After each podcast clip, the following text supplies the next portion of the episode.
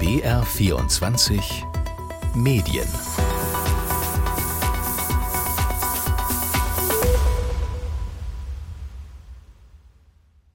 Herzlich willkommen zu BR24 Medien. Ich bin Linus Lühring und heute geht es um Plagiatsvorwürfe, eine Hasskampagne und möglicherweise auch eine Gefährdung der Pressefreiheit. Das sind Themen, die den Journalismus betreffen, aber möglicherweise auch die Gesellschaft als Ganzes. Hier sollen erstens Journalisten und Journalistinnen eingeschüchtert werden. Das ist ja das Ziel.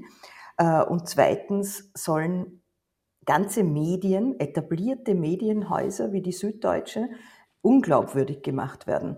Daniela Kraus ist das. Sie ist Generalsekretärin des Presseclub Concordia in Österreich. Wir hören sie später noch ausführlicher. Und bei dem, was sie da gerade beschrieben hat, was Daniela Kraus geschildert hat, da bezieht sie sich auf Alexandra Föderl-Schmidt. Sie ist österreichische Journalistin und stellvertretende Chefredakteurin der Süddeutschen Zeitung. Und es ist ziemlich schwer, das, was sich um Alexandra Föderl-Schmidt ereignet hat in den vergangenen Wochen, kurz zusammenzufassen. Ich versuche es trotzdem mal grob, damit die Ausgangslage dieser Folge von BR24 Medien klar wird. Alles beginnt im Dezember 2023. Da wurde der Vorwurf laut, dass Föderl-Schmidt unsauber gearbeitet und in Artikeln Quellen nicht genau genannt habe. Darüber berichtete der Branchendienst Medien Insider. Die 53-Jährige hat das dann auch in einigen Fällen eingeräumt und davon gesprochen, dass sie möglicherweise, Zitat, zu viel wörtlich übernommen habe. Da ging es also ums journalistische Handwerk. Anfang Februar dann der zweite Punkt, da geht es um die Doktorarbeit von Alexandra Föderl-Schmidt. Stefan Weber, von vielen Plagiatsjäger genannt, der erklärte, dass er in der Doktorarbeit von Alexandra Föderl-Schmidt zahlreiche fehlerhafte Stellen gefunden habe. Später wurde bekannt, dass er vom rechtspopulistischen Online-Portal News bezahlt wurde. Und News veröffentlichte dann auch zahlreiche Artikel zum angeblichen Plagiatskandal. Zentrale Figur bei News ist der ehemalige Bildchef Julian Reichelt. Alexandra Füderl-Schmidt hat dann erklärt, dass sie sich aus dem Tagesgeschäft der Süddeutschen Zeitung erstmal zurückzieht, bis die Vorwürfe geklärt wären. Vor rund einer Woche galt sie dann für etwa 24 Stunden als vermisst. Viele haben sich große Sorgen gemacht, aber Alexandra Füderl-Schmidt wurde dann lebend gefunden. Fest steht, das, was da passiert ist, das wirft viele Fragen auf, vor allem was man aus dem Umgang mit Hassnachrichten, einer möglicherweise gezielten Kampagne, aber auch den Reaktionen der Medienbranche lernen kann. Darüber spreche ich jetzt zuerst mit Barbara Todt von der österreichischen Wochenzeitung Der Falter. Frau Todt, Schön, dass Sie Zeit haben. Hallo. Danke für die Einladung. Frau Todt, Sie sprechen generell von einer Hetzkampagne gegen Alexandra Föderl-Schmidt zum Einstieg. Die allgemeine Frage. Woran machen Sie das fest? Das mache ich fest an der Art und Weise, wie das Krawallportal News von Julian Reichelt berichtet hat. Also binnen weniger Tage gleich mehrere Artikel, sehr reißerisch aufgemacht, sehr auf die Person Föderl-Schmidt fokussiert und ich mache es auch fest am Auftritt von Reichelt, seinem Portal und dem sogenannten Plagiatsjäger Stefan Weber in den sozialen Medien. Wenn man sich das dann in Summe anschaut, finde ich, kann man von einer Treibjagd oder Hetzjagd sprechen. Mhm. In der Berichterstattung über diese Plagiatsvorwürfe, ich nenne diesen Begriff jetzt mal, da werden wir gleich auch noch mal äh, konkreter drüber sprechen. Im Zusammenhang mit diesen Plagiatsvorwürfen, Frau Todt, da wurden Sie zu einer zentralen Figur, einfach weil Sie sich als eine der wenigen die kritisierte Doktorarbeit wirklich angeschaut haben und auch das Gutachten angefragt haben. Sie haben dann hinterher, ein bisschen später in einem Artikel für die Wochenzeitung Der Falter, für die Sie arbeiten, bemängelt, dass andere das nicht auch getan haben, sich damit nicht konkret auseinandergesetzt haben, dass andere das nicht gemacht haben, sondern abgeschrieben haben. Aus Ihrer Perspektive, welche Lehre sollte man daraus jetzt ganz allgemein ziehen? Ich würde sagen, dass man als Journalist also nicht nur die Botschaft, sondern auch den Absender sich genau anschauen muss. Wir haben hier in Österreich mit dem Plagiatsjäger Weber schon die ein oder andere nicht ganz kohärente Erfahrung gemacht. Das war vielleicht auch der Grund, dass ich mir gedacht habe, das schaue ich mir jetzt sicherheitshalber nochmal genauer an, was da jetzt wirklich stimmt ja, an seinen Vorwürfen. Und ich denke mir, wenn eben Personen oder Portale, die jetzt nicht klassisch wo wir einfach schon wissen, dass man da ein bisschen vorsichtiger sein muss. Dinge in den Raum stellen, dann gehört es einfach dazu als Journalist, dass man halt sich einen Double-Check, einen Recheck macht. Mhm. Äh, umso mehr, wenn es eben von, von solchen Seiten kommt. Also man darf, glaube ich, diese Portale und deren Nachrichten nicht so einschätzen, wie wenn das von einer Agentur oder von einem seriösen Mitbewerber am Markt kommt, sondern das muss man einfach doppelt prüfen, weil die haben eigentlich immer eine, eine Agenda dahinter. Jetzt könnte man einwenden, dass nicht jedes Medienhaus oder nicht jeder Journalist, jede Journalistin die Zeit hat, die Sie sich jetzt nehmen konnten, um das genau zu überprüfen. Wie könnte man dieses Problem auflösen? Die Zeit muss man sich nehmen. Also Journalismus braucht Zeit und das ist ein halber Nachmittag oder es ist ein Tag, wo man recherchiert und wo man ähm, ja, einfach nachfragt und dann eben erst online geht mit seiner Geschichte. Das ist zwar schwierig, das ist Contrecoeur, wir alle wollen schnell sein und wollen die Ersten am Markt sein mit, mit unserer Berichterstattung, aber ich finde gerade in solchen sensiblen Fällen, wo es eben wo schwere Vorwürfe gibt, wo es um die Würde und Ehre und die Karriere von Persönlichkeiten geht, muss man sich die Zeit nehmen. Das ist jetzt so der erste Bereich gewesen, die Doktorarbeit. Seit grob zwei Wochen sind da Vorwürfe bekannt gegen äh, Alexandra Füderl-Schmidt, die Sie in Ihrem Artikel entkräftet haben. Sie haben es gerade auch angedeutet. Aber es gibt auch Kritik an dem journalistischen Arbeiten von Alexandra Füderl-Schmidt. Sie soll zum Beispiel in manchen Artikeln unsauber zitiert haben, manche Quellen nicht genannt haben. Sie selber hat schon eingeräumt Ende des vergangenen Jahres, dass sie da vielleicht zu viel wörtlich übernommen hat. Für wie gravierend halten Sie diese Vorwürfe, die da bekannt geworden sind? Also ich glaube, es ist wichtig, dass Journalistinnen und Journalisten genauer und transparenter kennzeichnen, was ist Eigenleistung und was übernehmen wir von Nachrichtenagenturen, was völlig normal ist, vor allem im Tages- und Online-Geschäft, beziehungsweise äh, wann übernehmen wir etwas aus anderen Quellen. Da hat Föderl Schmidt ja in der Tat sich auch schon entschuldigt, dass sie, dass sie ungenau war, dass sie unter Zeitdruck war. Also ich glaube, dass vieles, was Frau Föderl-Schmidt jetzt, für das sie sich entschuldigt hat, nämlich, dass man halt manchmal auch auf Quellen zurückgreift. Äh, in ihrem Fall hat sie ja einmal die Deutsche Zentrale für politische Bildung, glaube ich, erwähnt, dass das Alltag ist, dass das ganz viele Journalisten machen, ohne es immer explizit auszuweisen. Online geht das ja leicht, da kann man ja einen Link setzen, aber wenn man für, für ein Printprodukt arbeitet, passiert es, glaube ich, relativ oft, dass man einen Satz, eine Formulierung übernimmt und das halt nicht zitiert in dem Sinne. Da vielleicht genauer zu sein und die Eigenleistung und die Quelle genauer auszuschildern, würde uns im Qualitätsjournalismus gut tun. Halten wir es mal kurz fest, das, was wir jetzt besprochen haben, zum einen in Bezug auf die Doktorarbeit, da sagen Sie, ja, nehmt euch Zeit, liebe Kolleginnen und Kollegen, überprüft lieber, bevor ihr einfach direkt was übernehmt, auch wenn die Verlockung groß ist, weil es im Zweifelsfall vielleicht Klicks bringt. Und in Bezug auf das journalistische Arbeiten und in Bezug auf Alexander Föderl-Schmidt sagen Sie, naja, es braucht vielleicht zum einen genaueres Arbeiten, aber man muss vielleicht auch noch stärker erklären, wie arbeiten wir und wie benutzen wir auch vielleicht Agenturmaterial. Genau. Jetzt ist es so, ich habe es eben auch bewusst so gesagt, Plagiatsverdacht. Fest steht, es muss Qualitätsüberprüfungen geben, das ist auch gerade Sinn und Zweck auch des, des Medienjournalismus. Aber wenn ich Sie richtig verstanden habe, dann sind diese Vorwürfe im Zusammenhang mit Plagiaten schon auch mehr geworden. Weniger Qualitätsüberprüfung, sondern, ich sage es jetzt mal bewusst hart, auch so eine Waffe. Plagiatsverdacht ist zu einem Schlagwort geworden. Das funktioniert super, oder? Mit Clickbaiting. Und wenn dann auch noch so eine Person wie, wie ein Stefan Weber als Plagiatsjäger auftritt, dann garantiert das einfach Schlagzeilen. Aber Plagiate in der Wissenschaft sind das eine und Plagiate im Journalismus, da müssten wir uns, glaube ich, überhaupt mal unterhalten, was das genau sein soll. Und die Frage ist natürlich auch immer, Plagiat heißt ja noch nicht, dass es ein absichtliches Plagiat ist, dass dahinter eine Täuschungsabsicht steht. Das gehört fein unterschieden und das passiert halt in der öffentlichen Debatte, nachdem es so einen Plagiatsvorwurf einmal gibt, wenn der mal im Raum steht, leider viel zu selten. Wenn man sich jetzt mit diesen Vorgängen beschäftigt, dann ist mein Eindruck, dass es bei Ihnen in Österreich, in der österreichischen Medienlandschaft ein sehr, sehr großes Thema ist. Es gibt sehr, sehr viel Aufregung und das haben auch meine Recherchen gezeigt. Im Hintergrund wird sehr, sehr stark überlegt, welche Schlüsse man da ziehen kann. Man möchte das noch nicht so an die Öffentlichkeit tragen, aber da ist einiges in Bewegung. Auf der anderen Seite in Deutschland, dort wo Alexandra Föderl-Schmidt jetzt arbeitet als eben stellvertretende Chefredakteurin der Süddeutschen Zeitung, in Deutschland gibt es diese Debatten nicht ganz so laut, nicht ganz so deutlich. Sehen Sie diese Unterschiede auch und woran könnte das liegen? Ja, ich sehe die Unterschiede. Frau Föderl-Schmidt ist in Österreich sehr prominent und auch sehr beliebt. Sie war die erste Chefredakteurin überhaupt in Österreich vom Standard, ist daher vielen Leuten bekannt. Sie war eine Mentorin von vielen Kolleginnen, also sie ist auch in der Branche sehr, sehr geschätzt. Das spielt sicher mit rein, dass hier die Emotionalität vielleicht in der Berichterstattung auch viel, viel stärker war.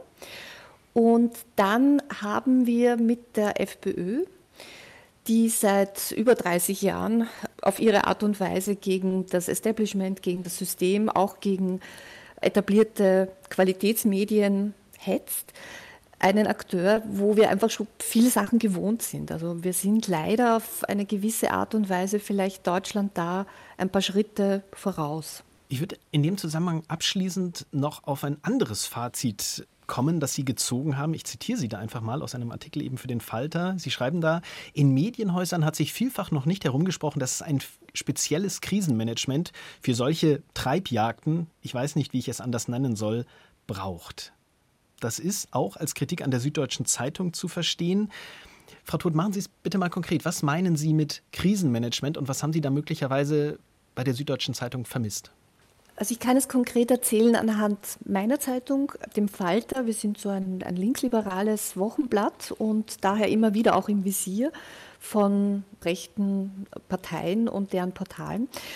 Und wir haben aus dieser Erfahrung gelernt, dass es ganz wichtig ist, den oder die Betroffene zu isolieren, dass sie nicht selber ihre ganzen Kanäle lesen muss, weil das sehr belastend ist. Wir nehmen auch sehr früh in diesen Phasen unseren Anwalt dazu, der ähm, sich das alles genau anschaut. Wir machen Screenshots von Postings, wir mahnen ab, wir warnen, dass äh, Dinge strafrechtlich relevant sind. Wir wehren uns einfach. Das ist jetzt so die ähm. interne Perspektive, Frau Todt. Das können wir vielleicht gar nicht so genau nachvollziehen, wie, mhm. was da bei der Süddeutschen genau gelaufen ist. Mit vielen Kolleginnen und Kollegen bei der SZ, mit denen ich gesprochen habe, da wurde immer gesagt, ja, intern hatte ich den Eindruck, intern hat man sich wirklich vor Alexandra Föderl-Schmidt gestellt. Gleichzeitig gibt es dann ja vielleicht noch so eine öffentliche Ebene. Wie sehen Sie das? Also die öffentliche Ebene bei der Süddeutschen, was ich ein bisschen schwierig fand, ist, dass man so eingegangen ist auf all diese Vorwürfe. Frau Föder-Schmidt zieht sich aus dem Tagesgeschäft zurück. Man benennt eine Kommission, die das prüfen wird. Also man hat dadurch die Vorwürfe auf Augenhöhe ernst genommen, ohne, finde ich, genau zu überlegen, warum kommen diese Vorwürfe und vor allem, wer spricht sie aus. Ich hätte da einfach ein bisschen härter von vornherein abgeblockt. Ich verstehe natürlich auch, wenn man abblockt, dass man dann in Gefahr läuft, das Thema noch größer zu machen, dass man sozusagen in die Auseinandersetzung mit News gehen muss.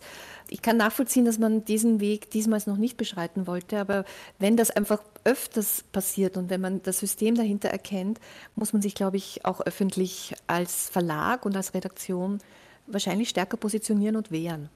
Das heißt, unterm Strich würden Sie aus Ihrer Perspektive der Süddeutschen Zeitung da mehr Selbstbewusstsein wünschen? Man ist ja auch relativ schnell zum Angriff übergegangen, hat äh, Whistleblower in der eigenen Redaktion gesucht. Innen hat ähm, da auch ähm, Kontakte zwischen einem Medienportal, dem Medieninsider und der Süddeutschen Zeitung gesucht. Also ist da auf einen anderen Schauplatz gegangen und hat sich mit den eigentlichen Vorwürfen, nämlich dem vermeintlichen unsauberen journalistischen Arbeiten, nicht so auseinandergesetzt. Ja, ich finde, wenn man das Verhalten der Süddeutschen rekonstruiert, merkt man, dass es nicht ganz stringent ist, dass es offenbar keinen einheitlichen Plan gab, wie man vorgehen soll. Und man hat sich ja mittlerweile auch wieder entschuldigt, dass man eben doch nicht hätte die eigenen Leute ähm, überprüfen sollen, die IP-Adressen überprüfen sollen. Wir wissen ja auch aus den Redaktionskonferenzen, weil ja doch recht viel nach draußen gedrungen ist, dass es intern auch sehr also unterschiedliche Meinungen gab, dass das heftig diskutiert wurde. Aber es war in Summe eher ein quasi Abwehren, bei sich selber die, die Fehler, also den Leak suchen und vielleicht am Ende ein bisschen zu wenig sich überlegen, wie unterstützen wir Frau Föderl-Schmidt nach außen. Frau Todt, ich danke Ihnen ganz herzlich für Ihre Einschätzung und für ja. das Gespräch. Besten Dank. Sehr gerne. Barbara Todt von der österreichischen Wochenzeitung Der Falter fordert also genaueres Hinsehen bei Vorwürfen, aber auch mehr Sorgfalt im Umgang mit Quellen und sie spricht auch Medienhäuser wie die Süddeutsche Zeitung an, wappnet euch besser gegen mögliche Kampagnen. Das waren jetzt die ersten Lehren, ganz knapp, die man aus dem ziehen könnte, was sich da rund um Alexandra Föderl-Schmidt ereignet hat. Für diese Sendung habe ich außerdem mit Wiebke Möhring gesprochen. Sie ist Medienwissenschaftlerin an der TU Dortmund und ich bin auf sie aufmerksam geworden, weil eines ihrer Forschungsgebiete der Umgang mit Fehlern im Journalismus ist. Meine erste Frage an Sie war, ob sich der Umgang mit Fehlern und Vorwürfen generell verändert hat, ob es vielleicht heute eine größere Empörungskultur gibt. Zum Teil werden ja Versprecher in der Tagesschau auch Aufmacher in der Bildzeitung. Also ich glaube, gesamtgesellschaftlich hat sich der Umgang mit Fehlern insofern geändert, dass Fehler ja heute viel schneller, viel öffentlicher werden. Also allein äh, aus, dem, aus den privateren Kontexten kleine kleine Patzer, kleine Anekdoten werden über Social Media entweder in Eigenregie oder in Fremdregie ähm, transportiert und tragen zur allgemeinen Belustigung oder aber eben auch zur allgemeinen Demontierung und Demontage einzelner Personen auch bei. Das überträgt sich natürlich auch auf die Beobachtung von Journalismus. Ähm, gleichzeitig sehen wir, Deutschland hat immer noch ein relativ hohes Medienvertrauen. Ähm, Im Vergleich zu anderen europäischen Ländern sehen wir aber auch, dass Medienskepsis bis hin zu Medienzynismus ähm, als Konstrukte ansteigen. Und je mhm. skeptischer jemand ist oder je zynischer jemand sich auch mit Nachrichten beschäftigt, desto eher stürzt man sich dann natürlich auch auf Fehler, die man manchmal auch aus dem Zusammenhang reißt, um sie dann äh, genüsslich in der Öffentlichkeit zu sezieren. Eine Demontage von Personen hat Wiebke Möhring hier angesprochen. Anders kann man es wohl nicht nennen, was da zum Teil an Hass und Häme in den sozialen Netzwerken über Alexandra Föderl-Schmidt noch immer zu lesen ist. Da wurde also nicht nur über ein vermeintliches Fehlverhalten diskutiert, sondern die Person dahinter als Ganzes attackiert. Und dabei wurde auch oft vergessen, dass die Fehler noch gar nicht umfassend nachgewiesen wurden. Und an dieser Stelle sieht Wiebke Möhring noch einen weiteren wichtigen Punkt. Denn über einen Verdacht, da berichten viele Medien gerne. Das bringt ja Klicks und Reichweite. Aber was daraus wurde, das fällt dann oft hinten runter. Das ist tatsächlich auch ein Problem, was wir ähm, insgesamt, wenn wir ähm, über Empörungs- und Anfangsverdachte sprechen, was wir, was wir überall beobachten. Und ähm, deswegen ist es ja teilweise für einzelne KollegInnen dann ja auch so dramatisch, wenn sie wenn sich, wenn die, sich die Vorwürfe eigentlich als ja nicht angemessen herausgestellt haben. Und ich finde schon, oder würde mir wünschen, dass in den Medien dann auch gleichermaßen ähm, darüber berichtet wird, dass ein Verdacht sich dann eben nicht erhärtet hat. Das ist natürlich umso schwieriger, dass bestimmte Aufmerksamkeitsspannen äh, und Zeitspannen zwischen Verdachtsäußerung und Aufklärung, da sind manchmal die Zeitspannen so lang, dass man schon gar nicht mehr weiß, was eigentlich der Vorwurf war. Und dann die Entscheidung über die Nichtberichterstattung manchmal auch von dem Wunsch getragen wird, man will das ganze Thema nicht nochmal sozusagen wieder aufwärmen, also den Fehler auch nicht nochmal, den Anfangsverdacht nicht nochmal öffentlich wiederholen. Wiebke Möhring, die plädiert da also für mehr Nachhaltigkeit in der Berichterstattung. Sie ist Medienwissenschaftlerin an der Uni Dortmund. Jetzt waren wir in BR24 Medien also noch sehr nah an der Praxis. Und am Ende möchte ich jetzt noch mal rauszoomen, also auf die größere Ebene schauen. Dafür habe ich mit Daniela Kraus gesprochen. Sie ist Generalsekretärin des Presseclubs Concordia. Wir haben es am Anfang schon gehört. Der Presseclub Concordia, das ist eine renommierte Vereinigung von Journalistinnen und Journalisten in Wien. Und meine erste Frage an Daniela Kraus war, warum sie sagt, dass es eben nicht allein um Alexandra Föderl-Schmidt geht, sondern um die Pressefreiheit generell. Ich halte das für ganz wichtig, dass wir das wirklich in einem größeren Kontext sehen, weil ganz unabhängig von der Ausgangslage, über die wir gerne auch noch sprechen können, also ich halte die Vorwürfe für vollkommen unhaltbar, aber das ist ein anderes Thema. Das, was danach passiert ist, nämlich diese wirkliche Hetze, diese enorme Aufregung, die auch instrumentalisiert wird politisch, vor allem im Netz, das ist ein richtiges Problem für unsere Pressefreiheit, weil hier sollen erstens Journalisten und Journalistinnen eingeschüchtert werden. Ich glaube nicht, dass das bei Frau Födel-Schmidt gelingen wird, aber das ist ja das Ziel. Und zweitens sollen ganze Medien, etablierte Medienhäuser wie die Süddeutsche, unglaubwürdig gemacht werden. Und das ist einer der Kernpunkte, der dahinter liegt. Und wenn wir damit den Vertrauensverlust noch erhöhen, dann haben wir ein demokratiepolitisches Problem. Das heißt, um es zusammenzufassen, aus Ihrer Sicht könnte jeder und jede von uns die nächste Alexandra Föderl-Schmidt werden, die sozusagen so eine Kampagne trifft? Ja, weil äh, das war eine richtige Kampagne und da wird jemand ins Visier genommen, wie auch immer der Ausgangspunkt ist. Dazu, das kann ich natürlich nicht beurteilen, wer da jetzt wie angefangen hat und wer sich von wem instrumentalisieren hat lassen. Aber natürlich kann das jeden treffen und wir können da ein Riesenproblem bekommen. Ist das vielleicht auch ein Punkt, auf den man stärker in der Ausbildung von Journalistinnen und Journalisten Wert legen sollte? Also einerseits ja das klassische Handwerk, aber auf der anderen Seite auch, das könnte euch passieren und so sieht dann vielleicht eine angemessene Reaktion aus, so könnt ihr euch vielleicht euch auch wehren. Absolut. Also dieser Punkt ist ganz, ganz wichtig, aber nicht nur in der Ausbildung. Ich glaube, der hat mehrere Facetten, wenn ich jetzt zwei herausgreife. Das eine ist tatsächlich der Punkt ähm, Self-Care, also wie gehe ich auf einer persönlichen Ebene damit um. Der andere ist die Frage, wie bin ich fachlich vorbereitet, nämlich jetzt auch im Hinblick auf rechtliche Konsequenzen oder rechtliche Schritte, die man setzen kann. Und das kann man natürlich unterrichten, nur damit ist es nicht getan. Ich sehe da eine ganz, ganz, ganz große Verantwortung der Medienunternehmen, dass sie ihre Fürsorgepflicht für ihre Mitarbeiter und Mitarbeiterinnen auch erfüllen und hier Unterstützung bieten. Hm, das habe ich gerade eben auch schon im Gespräch mit Barbara Todt angesprochen. Wenn wir das mal umdrehen, es ist ja trotz allem aber auch wichtig, dass Medien sich gegenseitig kontrollieren, dass man auch gewisse Qualitätsstandards überprüft. Das darf ja nicht durch Kampagnen, wie Sie es genannt haben, äh, unmöglich werden. Wie kann das denn aus Ihrer Sicht dann gut gelingen, Kritik, auch harte Kritik zu formulieren, ohne dass daraus dann gleich ein persönlicher Angriff wird? Das ist ja so ein, so ein Zwiespalt, den da jetzt auch gerade spürt. Natürlich, Medienkritik ist extrem wichtig. Ich glaube, das kann funktionieren, indem es einerseits regelmäßig gemacht wird, also Medienkritik, Medienjournalismus nicht als Nebending oder wenn es einmal aufpoppt, sondern wirklich als Ressort mit spezialisierten Kollegen und Kolleginnen. Das kann mit Besonnenheit geschehen, was wir hier jetzt gesehen haben, und das war ja wirklich auch grauenvoll teilweise von der journalistischen Zunft, ist, dass dann die große Spekulationslust und die große Sensationslust in den sozialen Medien aufgepoppt ist und man könnte auch abwarten, bis eine etwaige Prüfung einer wissenschaftlichen Arbeit durch die Fachleute und die Universitäten abgeschlossen ist und nicht gleich in die große Aufregung verfallen. Hm, das war eben auch schon im Gespräch mit Barbara Todt Thema und da ist man natürlich dann bei dem Punkt auf der anderen Seite, dass solche Themen dann einfach sehr gut klicken und eine sehr, sehr große Aufmerksamkeit erregen.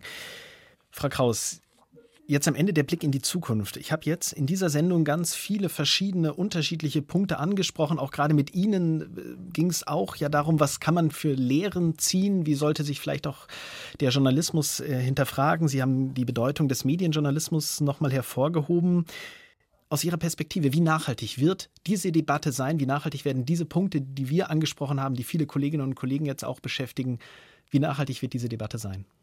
Das liegt an uns allen nicht nur in der Branche, sondern auch an den Bürgerinnen und Bürgerinnen, an der Politik, an den Politikerinnen und Politikern, wie stark sie daran interessiert sind und wie sehr sie sich dafür einsetzen werden, den Kampf für eine freie Presse aufzunehmen.